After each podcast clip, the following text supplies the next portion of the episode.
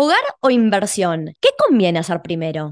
¿Elegirías empezar comprando propiedades para inversión y postergar la compra de tu hogar? Hoy tenemos cuatro panelistas, yo soy uno de ellos, y vamos a estar compartiendo nuestras experiencias personales, donde elegimos empezar invirtiendo en propiedades primero. Vas a escuchar cuatro historias distintas de inmigrantes latinos, quienes van a compartir su camino de inversión, incluso desde antes de llegar a Australia. ¿Qué estamos queriendo lograr con las inversiones? ¿Cuántas propiedades tenemos hasta el momento? ¿Hemos logrado finalmente comprar nuestro hogar? Si estás pensando en comprar tu primera propiedad, quédate hasta el final para escuchar nuestra recomendación.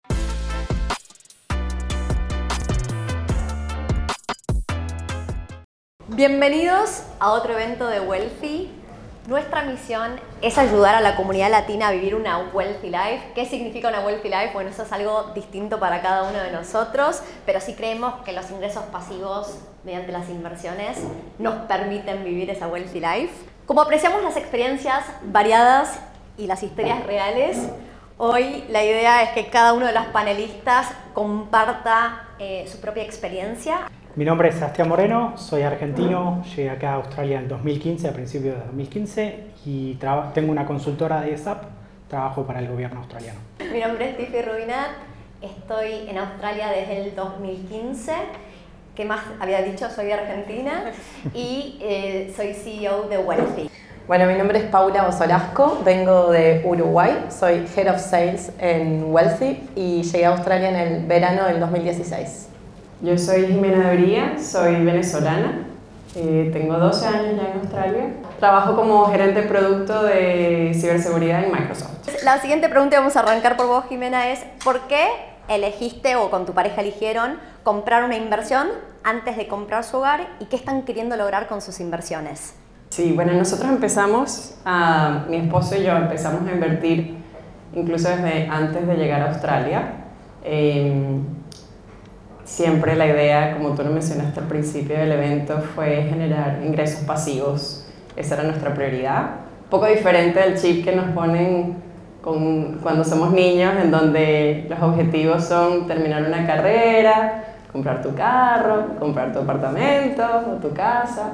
Em, pero de hecho fue mi esposo quien comenzó la conversación y por supuesto tuvo muchísimo sentido. Empezamos a invertir sí, hace como 15 años este, en propiedades en los Estados Unidos. Y la manera como empezamos a invertir fue a través de una empresa que es un private equity que tiene, son dueños de comunidades en los Estados Unidos. Es un poco diferente al concepto de comprar una propiedad que tú sabes dónde queda, tienes la dirección y sabes exactamente a quién la rentas.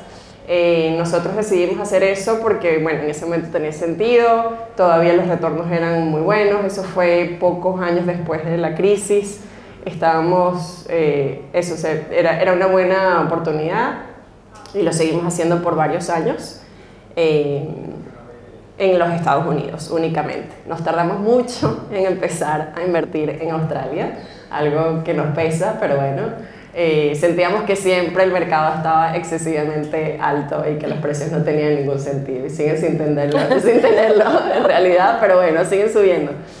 Y bueno, fue ahí hace solamente dos años, dos años y un poquito más, que compramos nuestra primera propiedad de inversión en Australia. Eh, y al mismo tiempo compramos nuestra casa. ¿Por qué elegiste empezar invirtiendo eh, y qué estás queriendo lograr con tus inversiones? Ok. Em, bueno, yo soy una apasionada de las inversiones, en verdad, de todas, cualquiera. Creo que nunca, bueno, no sé si nunca se puede decir nunca, pero no estaba en mis planes tener, este, comprarme una casa en, en Australia. De hecho, llegamos a Australia y nos compramos un motorhome, después una caravan, después otra caravan, después una campervan vivimos un poco nómades y claro, comprar una, una casa no estaba en, en los planes. Em, y nada, eso, me encanta invertir y ahí fue cuando conocí a Wealthy y eh, también, como decías vos recién, es como los, los, precios eran impensables. Me acuerdo cuando recién llegué a Australia, eh, el apartamento donde vivía en Gold Coast salía 300 mil dólares y me parecía una locura y ahora es ¿dónde? Dígame que voy corriendo. Y, y, cómo va cambiando todo. Entonces eso es lo que también te hace decir, no hay que, ya, ¿no? empezar. Así que sí, me gustan las inversiones en general y, y en Australia es una diferencia abismal en las propiedades. En mi caso en particular, creo que esto le pasa a mucha gente que, que cuando charlamos, eh, empecé por los libros y leyendo Padre Rico, Padre Pobre, que es el, el libro top 1 que se suele mencionar, la Biblia, eh, ahí empecé a pensar en, en, la libertad financiera y la libertad financiera se volvió mi gran objetivo y para mí en particular eh, tengo decidido que estoy muy contenta viviendo en este momento en Australia y en Sydney, entonces en particular para mi situación de vida, si yo decidiera comprar un hogar, que obviamente quiero tener un hogar el día de mañana, pero si decidiera comprar un hogar, mi costo de vida sube muchísimo porque las hipotecas son ampliamente más caras que un alquiler o una renta. Eh, así que decidí que el gran objetivo era que el día de mañana, cuando compráramos nuestro hogar con mi pareja, las inversiones pagaran por la hipoteca y, y, tener paz mental. Y lo seguimos charlando y a veces a uno se, se olvida de sus objetivos. Es, es fácil emocionarse. Eh, esta mañana fui a la playa a las 6 de la mañana con, con mi pareja y estábamos charlando y por ahí le decía que esta semana estoy desmotivada. No sé, hay semanas que uno tiene más motivación que otras y esta semana estoy desmotivada. Pero me sigo repitiendo todos los días qué es lo que estoy queriendo lograr, que es la libertad financiera. Y cuando no hay motivación, lo único que queda es, nada, seguir haciendo la tarea y seguir empujando, ¿no? Ser... Eh, es como el gimnasio, no importa cuánta motivación tenga uno, uno tiene que tener la disciplina y es lo mismo. La principal razón por la cual nosotros eh, decidimos eh, comprar una inversión era más que nada la flexibilidad. Yo tengo dos hijos muy chiquitos y la realidad es que todavía no sabemos dónde queremos vivir, sobre todo porque no sabemos dónde los vamos a mandar al colegio, no tanto en la, en la, primaria, pero sino más en la secundaria. Entonces, para nosotros hacía mucho sentido eh, poner a hacer la plata para trabajar por y para nosotros eh, mientras tomamos esa decisión en, dónde queremos vivir. Eh, en particular, el trabajo que yo hago eh, eh, hay mucho trabajo en Canberra, entonces no sé si, voy a, si vamos a estar en el futuro a largo plazo en, en, Sydney, así que hacía mucho sentido eh, hacer nuestra primera propiedad y primera inversión y ahora estamos yendo por la segunda. La siguiente pregunta es, por ahí ya la respondieron, pero importa cuántas propiedades tienen al día de hoy y si han logrado comprar su hogar. Bueno, ya hice el spoiler antes, pero tenemos una propiedad en Melbourne y ahora estamos viendo de comprar una segunda propiedad de inversión. No, no tenemos una, nuestro propio hogar y en el futuro cercano no creo que lo tengamos. Voy a hacer una siguiente pregunta para continuar, que es, ¿y en qué momento, es atado a un momento o atado a una acción o cuándo les interesaría tener un hogar? Eh, creo que cuando tengamos un poco más definido eh, a, do, a, qué colegio irían los chicos, eh, eso, ahí sería el, el, momento en el cual lo vamos a decidir. En mi caso en particular, al día de hoy tengo siete propiedades de inversión, ninguna está en Sydney y la idea es seguir invirtiendo. De hecho, eso, siempre que me presten plata voy a seguir empujando y eso es lo que estoy intentando hacer, que me sigan prestando plata. Y efectivamente, para mí, el, el hito de lograr la libertad financiera tiene que venir antes de comprar mi hogar para tener esa paz mental, que no importa qué pase, porque la vida siempre van a pasar cosas inesperadas y la idea es cada vez vivir más tranquila y no nunca encontrarme en una situación donde me siento cada vez más atada a un trabajo y así como hoy estoy contentísima eh, en mi rol actual, puede pasar que de acá a 5 o 10 años me haya cambiado la, las ganas de hacer lo que hago o lo que fuera, ¿no? Y quiero tener la flexibilidad de poder decir, no, no estoy atada porque mi hipoteca de mi casa depende de este sueldo, por ejemplo. Eso para mí es muy importante. Pau, vamos con cuántas propiedades. Bueno, en este momento estoy en proceso de construcción de mi primera propiedad de inversión en Perth. No conozco Perth, eh, y estoy en, también en el proceso de la búsqueda de la segunda inversión en este momento. Así que en menos de un año la idea es completar eh, dos inversiones. Ni cerca veo de comprar mi, mi, casa, mi hogar no es algo que sienta. No digo nunca, de nuevo, puede pasar, pero más bien estoy más cerca de comprar otro motorhome y seguir dando vueltas para Australia. Sí, no es algo que lo, que lo estemos pensando, me sentiría muy atada. No, siento que desde el momento que dejé Uruguay, donde vengo, ¿no? Em, no, no, siento ataduras, ¿no? quiero sentir ataduras. De nuevo, lo que vos decías, Sebas, la, la flexibilidad que te da una inversión, para mí es impagable, como ese sentimiento, ese peace of mind. Eh, además vivo en Byron Bay, no sé si saben, pero no hay casas por menos de 2 millones de dólares, así que definitivamente tampoco tendría sentido financiero. Es difícil decir sobre lo que está en Estados Unidos porque como dije es una participación, entonces el equivalente, no sé, algunos apartamentos, eh, mucho más pequeños, pero no sabría decirlo. En Australia una, una propiedad de inversión eh, y sigue siendo nuestro objetivo pues seguir y nunca el objetivo es vender, es simplemente seguir generando eh, ese ingreso pasivo. Eh, y para, para, vos tu pregunta es distinta, porque, perdón, voy a ver. En tu caso, vos vas a hablar de haber comprado tu hogar acá en Sydney, entonces, ¿cuántos años después de empezar a invertir lograron comprar ese hogar? Sí, 10 años después de empezar a invertir en bienes raíces.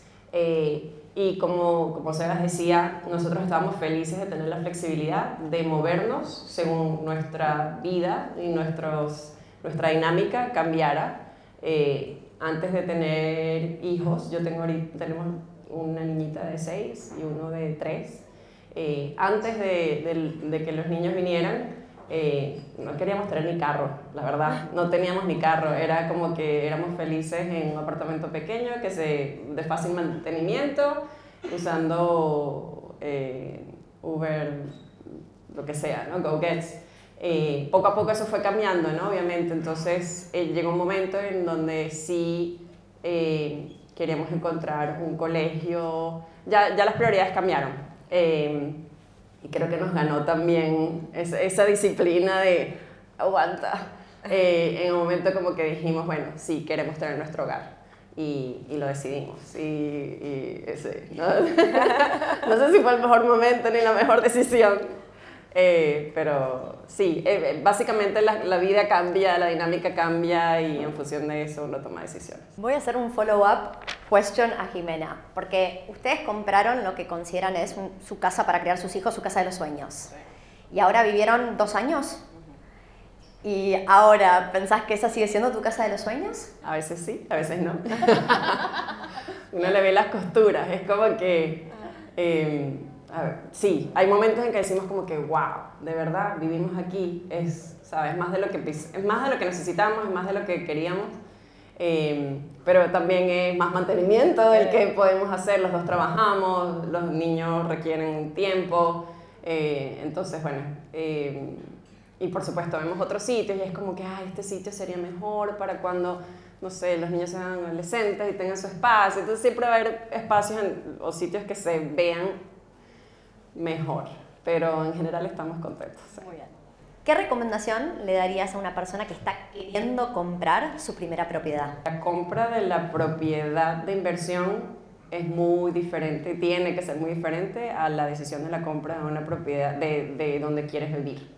Eh, de hecho, una de las razones por las cuales no compramos eh, nuestro hogar por mucho tiempo fue porque donde queríamos vivir en ese momento no lo veíamos como el sitio donde queríamos estar a largo plazo. Recomendaciones, obviamente evaluar, bueno, hazlo con alguien que sepa.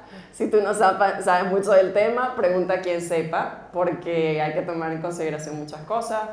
Eh, que esté creciendo en la comunidad, no sé cuál es el posible retorno, no necesariamente tiene que ser una casa en donde tú vivirías, eh, ni una casa que se ve como, como tu sueño, eh, simplemente tiene que darte el cash flow que tú necesitas, ¿no? Tiene que dar el retorno que tú esperas. Bueno, mi recomendación es em, prepararse, algo similar obviamente, pero prepararse en el tiempo, mm. porque em, yo estoy con una visa, no soy residente australiana, estoy con la postgraduate visa, la 485, y si me hubiese guiado por lo que la mayoría de las personas me dijeron era que no podía comprar una propiedad en Australia, mucho menos de inversión.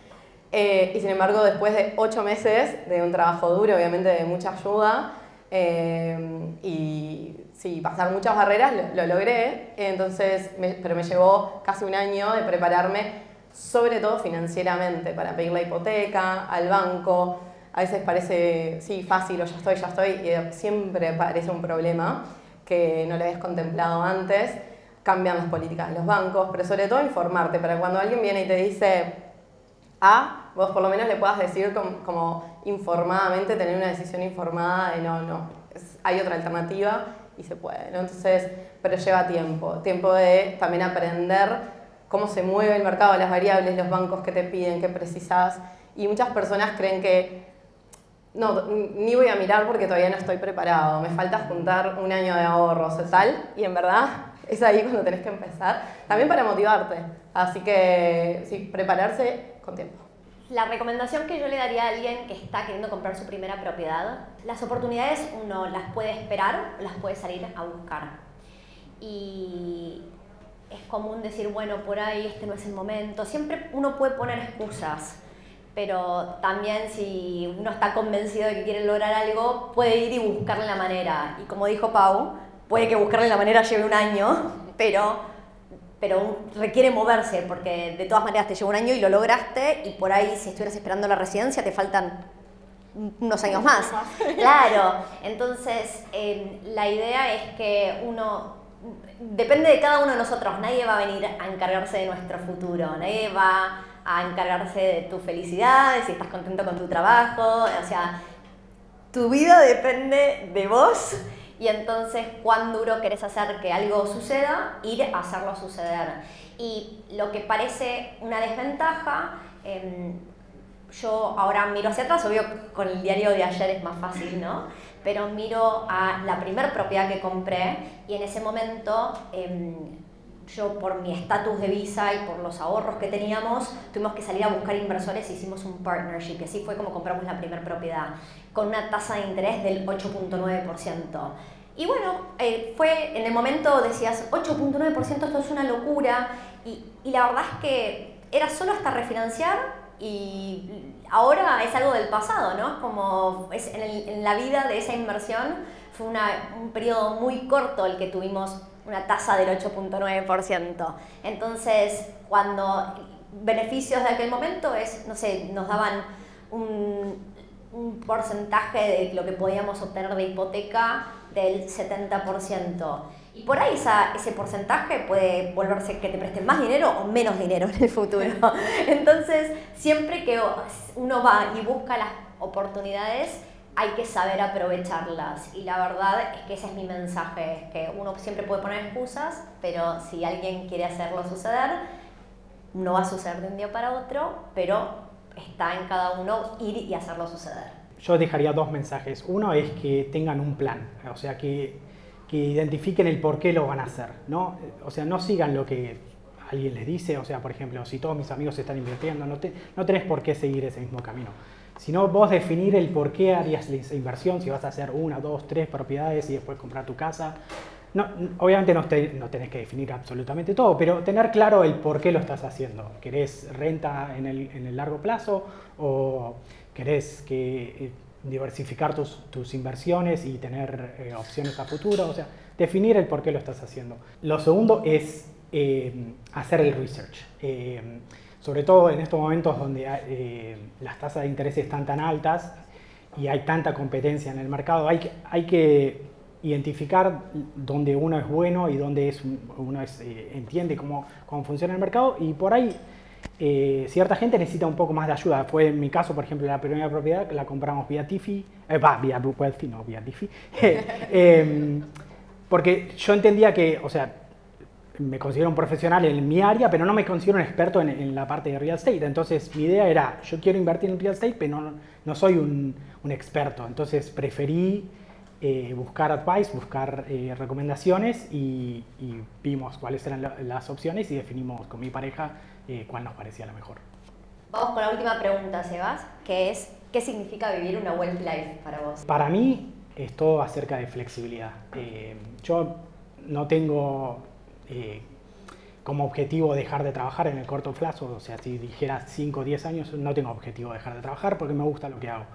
pero sí me gustaría tener opciones, eh, sobre todo cuando los chicos sean un poco más grandes y, por ejemplo, tengan, tengamos 50 y, y, ya estén en la facultad, poder definir, o sea, quiero seguir trabajando, quiero hacer otra cosa, quiero hacer un emprendimiento, quiero, eh, no sé, viajar por el mundo, quiero volver a Argentina, lo que sea, tener opciones, eh, eso es la principal definición para mí de wealthy. Para mí, vivir una wealthy life eh, intentando de no ser repetitiva porque te acabas de robar, pero para mí la palabra opción y tener opciones es re importante. Sí cambié, siento que este año cambió un poco mi mentalidad. Em, en el pasado es como que, bueno, la libertad financiera, la libertad financiera, y como que y uno por ahí le cuesta más disfrutar el camino. Y este año me levanto casi todos los días y digo, la verdad que lo estoy disfrutando. Y Obvio que ese es el objetivo que quiero lograr, pero no es cuestión de ser infeliz logrando ese objetivo, ¿no? Y disfrutar el camino. Y nada, en, mi vida por ahí hice varios objetivos de visualización, sobre todo cuando no era muy feliz con mi trabajo en mi anterior vida, y visualizaba, para que se rían un poco, una vida donde eh, arrancaba todos los días en la playa y hoy esa es mi vida, todos los días me levanto adelanté el reloj, me parece que la semana que viene la vuelvo a retrasar. Me estoy levantando 5 y media y recién arrancamos con reuniones 9 y media de la mañana, trabajo desde casa. Entonces, tener la flexibilidad de trabajar desde mi casa era también uno de esos objetivos. También me visualizaba dando charlas y hablándole a un público, así que algunas cosas se volvieron realidad.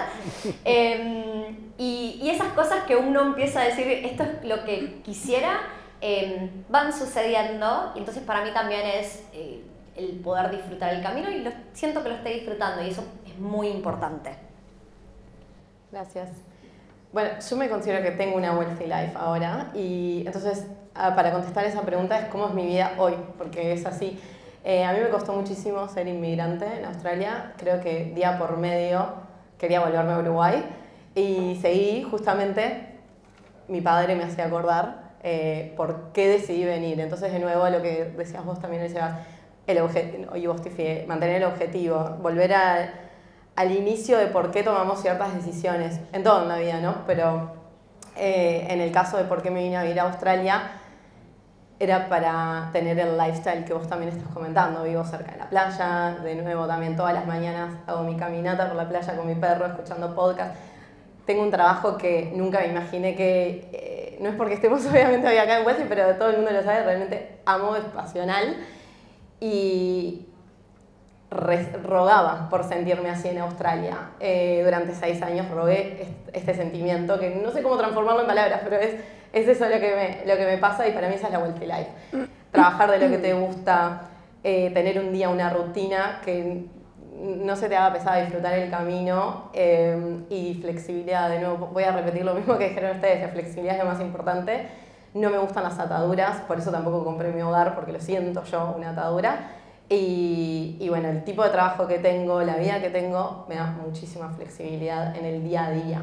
Además de la flexibilidad y las opciones, que es absolutamente lo que se me viene a la mente, em, es, es, poder elegir cómo, realmente cómo dedicas tu tiempo, pues. Sea que, en mi caso, yo eh, amo mi trabajo, disfruto mucho mi trabajo, este, pero sigo teniendo esa responsabilidad y en algunos momentos tengo que tomar la decisión de estar un poco menos tiempo, participar menos de las actividades de, mi, de mis niños en el colegio. Ahorita que acaba de empezar eh, eh, mi niña al colegio, es impresionante la cantidad de actividades que hacen. Este, y, y si uno quisiera, pudiera dedicar muchas horas a la semana, que no sé si quiero dedicarlas como voluntaria del colegio, pero me gustaría tener la opción y la flexibilidad de hacerlo cuando yo lo decida. Entonces, un poquito eso es lo que yo visualizo, que trato en la medida de lo posible de hacerlo hoy, porque estoy de acuerdo con Tiffy que nada sirve si no disfrutas el camino, realmente es como pierdes el, está bueno tener los objetivos claros, pero tampoco volverse loco, ¿no? Em, pero bueno, tener la posibilidad de hacerlo bajo mis términos. Nuestras situaciones de vida, nuestros objetivos y cómo luce el éxito puede variar para cada uno de nosotros. Espero que estas experiencias reales te hayan dado un punto de vista distinto al tradicional, porque no siempre hace sentido empezar comprando tu hogar. Vos, ¿elegirías empezar invirtiendo y postergando la compra de tu hogar? Te leo en los comentarios. Y si te gustó este episodio, déjanos un like y suscríbete al canal. Nos vemos. Gracias por escuchar el podcast de Wells en Español. Nos encanta cuánto te ha impactado este podcast y por eso te pedimos que por favor no te lo guardes. Estamos queriendo crecer la comunidad global de inversores latinos y tu reseña de cinco estrellas en la plataforma de podcast donde nos estás escuchando nos ayuda a que otras personas puedan encontrar este podcast para adquirir conocimiento y empezar a invertir. Desde Wealthy te queremos agradecer por tu apoyo. Realmente es un honor ser parte de tu camino de inversión.